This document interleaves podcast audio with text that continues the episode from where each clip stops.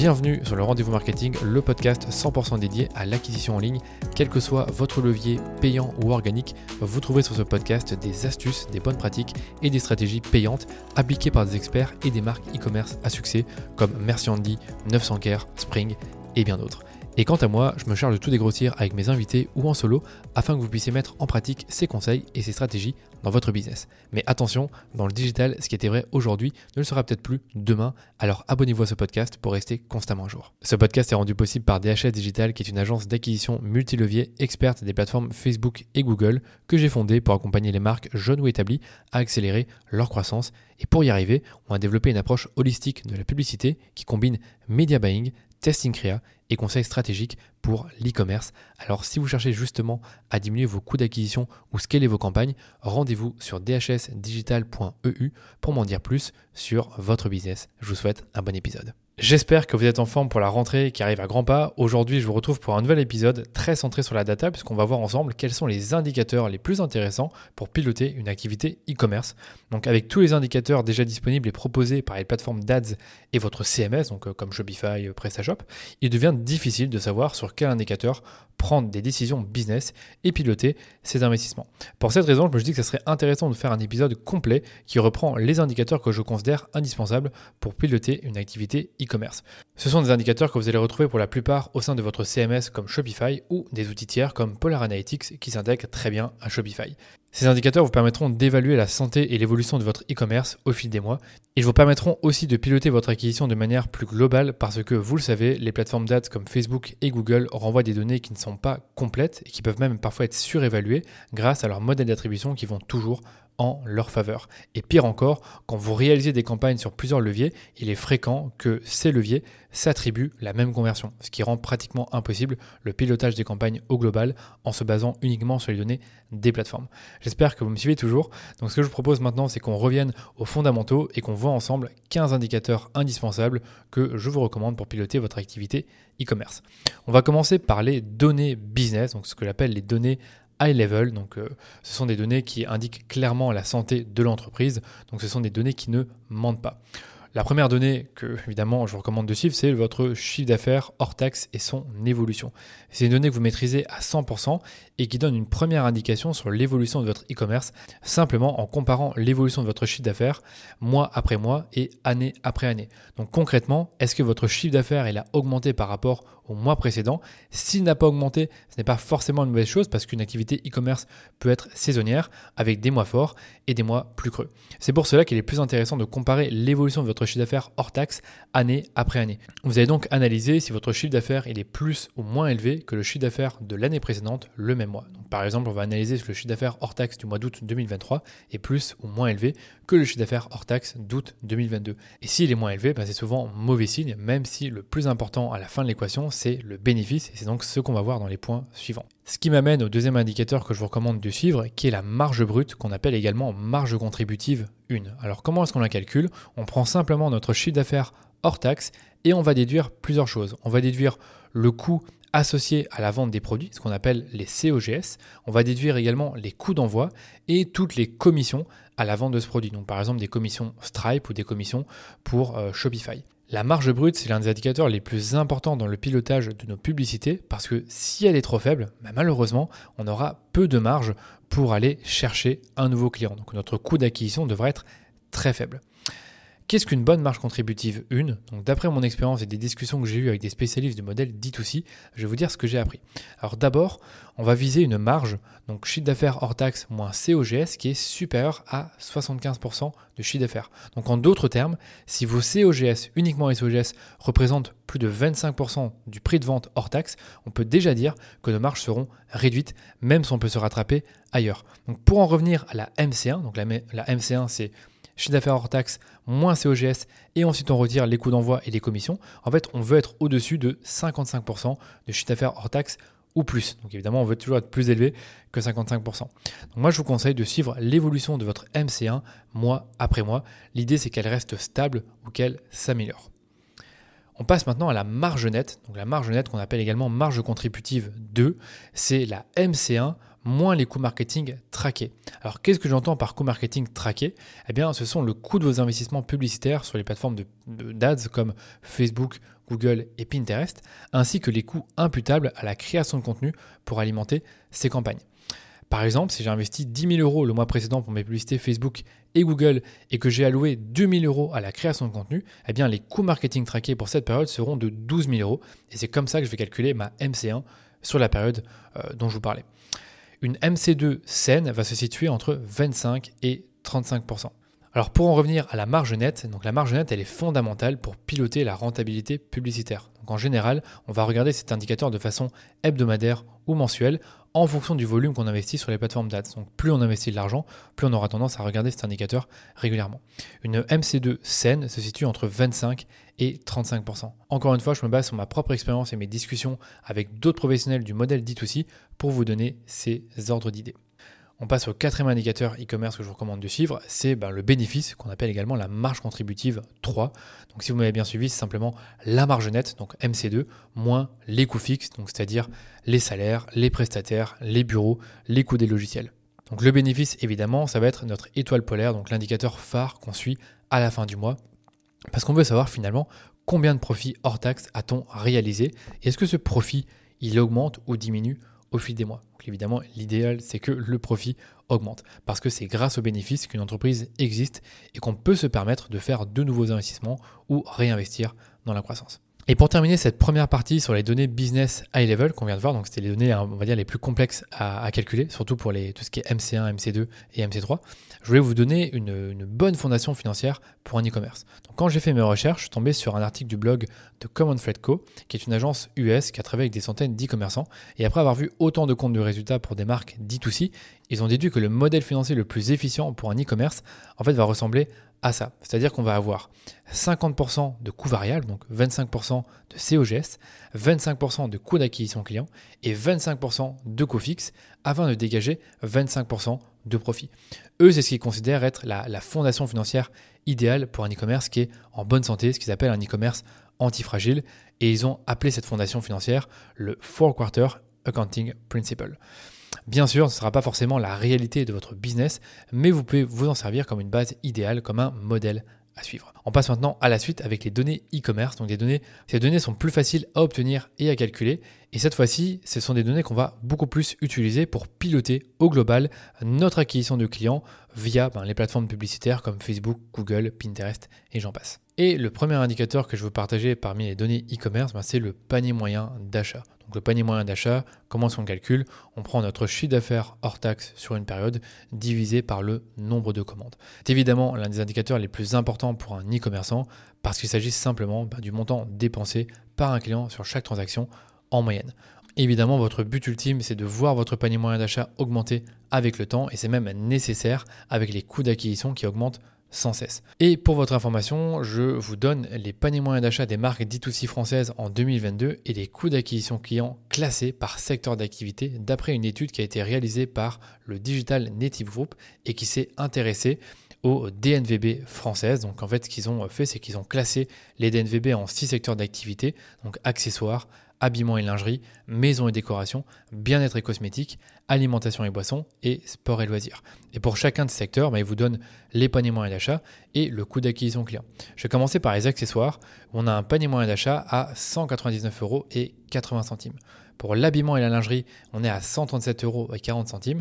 Pour la maison et la décoration, c'est le plus élevé, c'est 315 euros et 90 centimes, ce qui n'est pas étonnant parce qu'on le sait, meubler sa maison, ça coûte cher.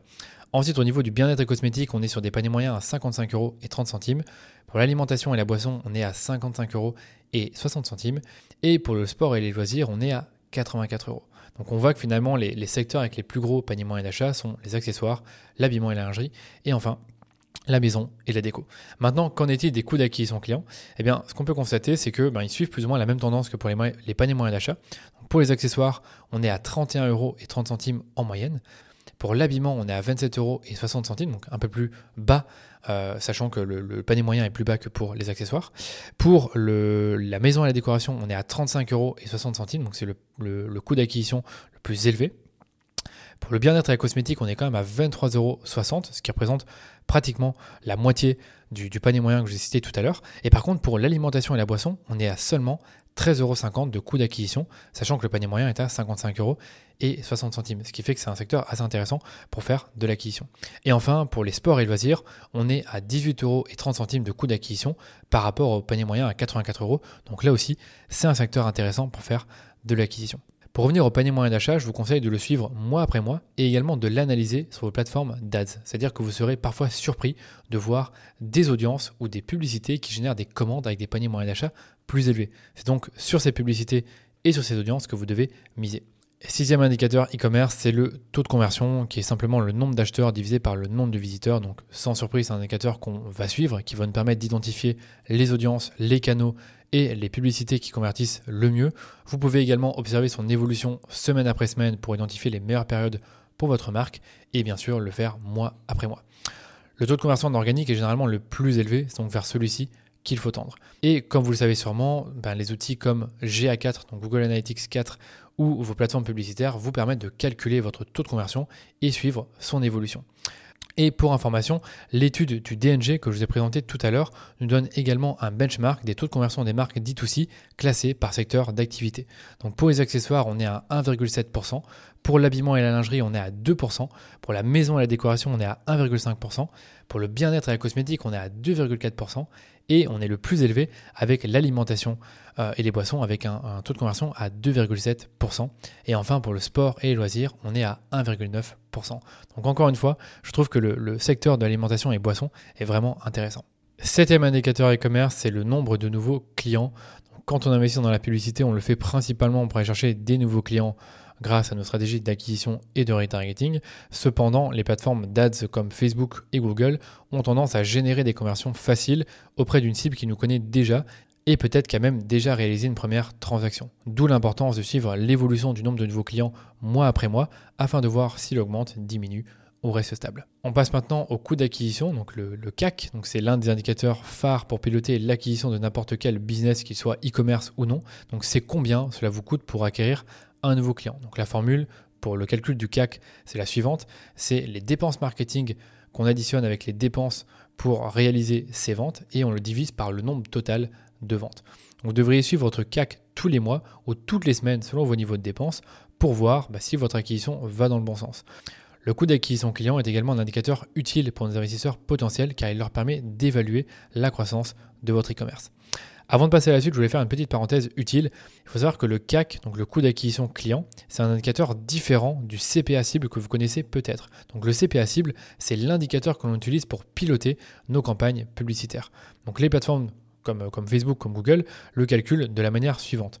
Elles vont prendre la dépense publicitaire, donc par exemple vous avez dépensé 5000 euros sur un mois, et vont le diviser par le nombre de ventes qui ont été attribuées aux campagnes. Donc si vous avez dépensé 5000 euros et vous avez généré sans vente, eh bien vous avez un coût d'acquisition, un, pardon, un CPA justement, un CPA de 50. Donc comme vous pouvez le constater, le calcul du coût d'acquisition client est très proche du calcul du CPA, sauf que dans le calcul du CAC, on reprend tous les coûts marketing et de vente, ainsi que tous les nouveaux clients sur une période donnée. Alors que quand on calcule un CPA, on va prendre uniquement la dépense publicitaire sur la plateforme donnée, divisée par le nombre de ventes qui ont été attribuées euh, aux campagnes de cette plateforme. Le CAC est donc un indicateur purement business, alors que le CPA est un indicateur relatif aux campagnes. Donc c'est évidemment le CAC qu'on va regarder pour vraiment voir si notre acquisition va dans le bon sens. On passe au neuvième indicateur e-commerce qui est le coût d'acquisition nouveau client que l'on appelle le NCAC. Donc il va simplement nous donner le coût pour acquérir un nouveau client. Cette fois-ci, on va prendre les dépenses marketing et de vente au total, tout ce qu'on a dépensé pour, pour générer des ventes, et on va le diviser par le nombre de nouveaux clients. C'est une variante du CAC que je souhaitais quand même vous, vous préciser euh, pour être précis dans mes explications. Et comme pour le coût d'acquisition, c'est un indicateur qu'on peut regarder mois après mois ou semaine après semaine en fonction de nos objectifs et nos dépenses. On passe au dixième indicateur e-commerce qui est le Marketing Efficiency Ratio, donc on appelle le MER. Donc c'est honnêtement l'indicateur que je vous recommande le plus de suivre. Donc le MER, qu'est-ce que c'est? C'est le chiffre d'affaires hors taxe divisé par les dépenses en acquisition et les dépenses en créa. Donc on l'appelle également le blended ROS et il vous permet d'évaluer l'efficacité de vos efforts marketing sur tous vos investissements en publicité en ligne, donc sur Facebook, Google, Pinterest, etc. Et ça permet de faire ça de manière globale. Donc plus le business a des coûts variables importants, donc il a une MC1 qui est faible, moins il peut dépenser en acquisition et donc plus son MER doit être important. Donc pour, pour rappel, le, MER, c'est un indicateur qui est apparu avec la mise à jour d'iOS 14 et tous les problèmes de tracking qui ont, été, qui ont, découlé de cette mise à jour, parce que ces problèmes ont fait apparaître une lacune importante à nos campagnes, c'est que tous nos ROS étaient faussés parce qu'une partie des ventes ne remontait plus. Et donc le MER permettait de réconcilier ce problème majeur, puisqu'on a ajouté une dimension globale à notre analyse de la performance en prenant le chiffre d'affaires hors taxe total qui ne ment pas, et les dépenses en acquisition qui elles non plus ne mentent pas, puisque ben, c'est combien on a dépensé sur Facebook et sur Google, et ça pour ça, ben, il n'y a pas de problème de tracking. De plus, comme je vous le disais au début de, ce podcast, les plateformes publicitaires peuvent s'attribuer chacune la même transaction avec leur modèle d'attribution, ce qui rend très compliqué d'analyser l'efficacité propre et incrémentale d'un canal d'acquisition. La bonne nouvelle, c'est que le MER se calcule assez facilement, puisque ben, vous allez à la fin du mois, vous prenez votre chiffre d'affaires hors taxe et vous le divisez par vos dépenses sur Facebook, Google et les dépenses que vous avez faites en créa. Sinon, vous avez également des, outils comme Polar Analytics ou Triple Whale qui, ont vu le jour, donc qui, se connectent à Shopify et qui vous calculent votre MER et son évolution dans le temps. Donc ça c'est plutôt cool parce que vous avez des graphiques et vous allez pouvoir évaluer ben, l'évolution du MER dans le temps. Donc comme pour le coût d'acquisition, ben, moi je vous conseille vraiment de, de, suivre cet indicateur mois après mois, voire même semaine après semaine, si vous investissez beaucoup d'argent sur les plateformes. Et pour euh, répondre aussi à une question que vous posez, c'est à quoi doit ressembler un bon MER alors comme souvent, ma réponse va être nuancée puisque le MER que vous allez viser va entièrement dépendre de votre structure de coût. Donc pour certains business, ils peuvent se permettre d'opérer avec un MER assez bas à 3, alors que d'autres vont viser par exemple un MER à 10.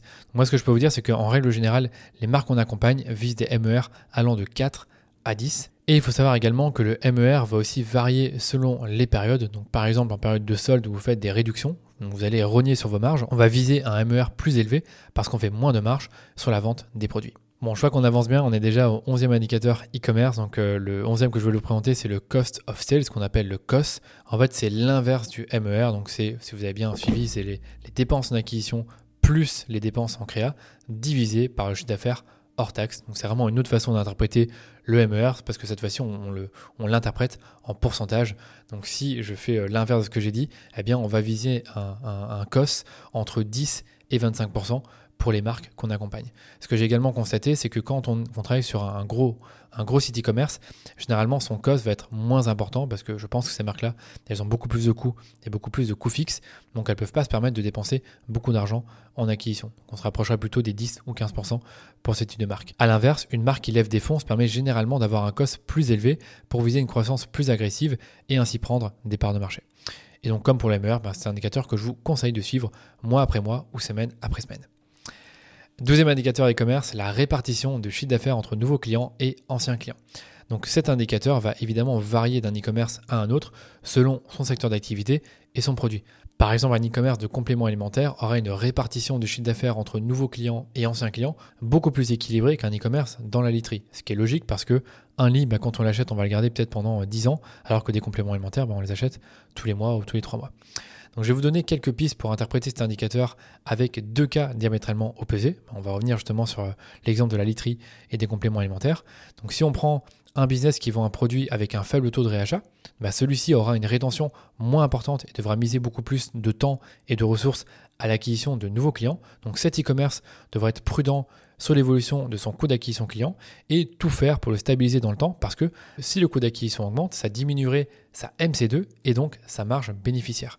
A l'inverse, un business qui vend un produit avec un fort taux de réachat, par exemple des compléments alimentaires, il aura un chiffre d'affaires beaucoup plus alimenté par ses clients existants et sera donc moins dépendant de l'acquisition de nouveaux clients pour croître. Étant donné que la LTV d'un client augmente avec le temps pour ce type de business, cet e-commerce pourrait se permettre de payer plus cher pour un nouveau client même si la première vente n'est pas rentable. Donc voilà pour les explications. Par contre, cet indicateur, je ne vous conseille pas forcément de le suivre mois après mois, mais plutôt sur des périodes plus étendues, donc au trimestre ou à l'année, parce que votre objectif, bah, vous l'avez compris, c'est de générer toujours plus de ventes de la part de clients existants, parce que cela coûte plus cher de vendre un produit à un client existant que d'aller acquérir un nouveau client. Et je vais terminer ce podcast avec encore trois indicateurs qui sont un peu plus compliqués à obtenir, mais que le fait de les connaître nous donne de fortes indications sur le potentiel du business. Donc euh, pour, pour chacun des indicateurs, vous allez comprendre que plus ils sont élevés, mieux c'est. On va commencer par le 13e indicateur e-commerce qui est le Customer Retention Rate. Donc comment est-ce qu'on le calcule? En fait, on va prendre le nombre de clients uniques et on va additionner les nouveaux clients et on va diviser cette somme par les clients uniques à la période précédente, donc en N-1. Donc comme vous le savez, ben, l'acquisition c'est dur et ça coûte cher et donc avoir des clients fidèles permet de survivre et de continuer à croître sans forcément augmenter les budgets, eh bien le CRR, donc le Customer Retention Rate, c'est un indicateur qui mesure votre capacité à fidéliser vos clients une fois que vous les avez acquis. Et des plateformes comme Polar Analytics permettent de le calculer. Et pour cet indicateur, je vous conseille de suivre son évolution au trimestre ou à l'année. Quatorzième indicateur e-commerce, c'est la lifetime value, donc on appelle LTV. Donc combien nous rapporte un client sur toute sa durée de vie? C'est une question difficile à laquelle l'indicateur de LTV permet de répondre. Parce que ben, vous, le, vous en doutez peut-être, sur votre première vente, vous pourriez ne pas être rentable. C'est le cas par exemple si vous vendez euh, des produits avec un panier moyen d'achat qui est, faible, mais dont la récurrence est importante. Mais donc vous pouvez être bien plus rentable sur la durée de vie d'un client parce que ben, cette personne-là pourrait réacheter encore et encore pendant plusieurs mois, voire plusieurs années. Ce qui fait que oui, sur la première vente, vous n'êtes pas rentable, mais sur toute la durée de vie du client, vous l'êtes. Donc d'où l'importance de connaître votre LTV. Je vais vous donner ici une formule qui vous permet de la calculer. Vous allez prendre votre panier moyen d'achat, vous allez, le multiplier par la durée de vie estimée d'un client et par la fréquence d'achat. Donc bien que les éléments de la formule que je vous ai donnés ne sont pas faciles à déduire, sachez que des plateformes comme Polar Analytics permettent d'estimer votre LTV. Et donc comme pour le Customer Retention Rate, je vous conseille de suivre l'évolution de votre LTV au semestre ou à l'année. Et on termine par le 15e et dernier indicateur e-commerce que je vais vous partager, qui est le ratio LTV-CAC. Donc c'est simplement la LTV que vous allez diviser par le coût d'acquisition client. Et cet indicateur indique clairement la santé, la rentabilité et le potentiel long terme de votre e-commerce. Donc il est vraiment important. Il compare la valeur nette que chaque client apporte à l'entreprise sur toute sa durée de vie, donc sa LTV, par rapport au coût nécessaire pour acquérir client. Et on considère que ce ratio est bon pour un e-commerce quand il est de 3 sur 1 au moins. Donc lorsqu'il passe au-dessus de 3, ça commence à être vraiment intéressant pour vous financièrement. Donc ça, c'était le ratio LTV sur CAC, donc qui est le, plus dur à avoir parce qu'il faut connaître sa LTV. Et comme vous l'avez compris, ben, plus, il est élevé, mieux c'est. Et voilà pour cet épisode qui m'a pris plus de temps que prévu. Je pensais au départ à lister ces indicateurs avec, avec quelques explications pour les interpréter. Je vous ai finalement donné pour certains d'entre eux des benchmarks basés sur ma propre expérience et des études que j'ai pu euh, consulter. En tout cas, j'espère que tous les indicateurs que je vous ai partagés vous seront utiles pour piloter votre activité e-commerce et votre acquisition au global. Et même si je vous ai donné une liste de 15 indicateurs et que ça peut sembler compliqué de tous les monitorer, je vous recommande à minima de suivre les marges contributives 2 et 3. Donc ça, faites-le au moins de suivre également le panier moyen d'achat, le nombre de nouveaux clients, le coût d'acquisition client, donc le CAC, et enfin le Marketing Efficiency Ratio, donc le MER, ou le Cost of Sale, ça dépend comment vous souhaitez euh, l'analyser. Et comme toujours, si vous avez besoin d'un avis extérieur sur vos campagnes Facebook Ads ou sur Google Ads, sachez qu'on propose des audits gratuits de votre compte si vous investissez au moins 3000 euros par mois sur une de ces plateformes. Dans cet audit, on analyse minutieusement votre compte publicitaire sur base de 10 critères afin de déceler les opportunités de croissance sur vos campagnes. Donc si ça vous intéresse, rendez-vous simplement sur dhsdigital.eu slash audit pour m'en dire plus sur votre e-commerce ou contactez-moi sur LinkedIn si vous voulez d'abord en discuter. Merci de votre écoute pour toujours, je vous souhaite une bonne rentrée et on se dit à très vite pour un nouvel épisode du Rendez-vous Marketing.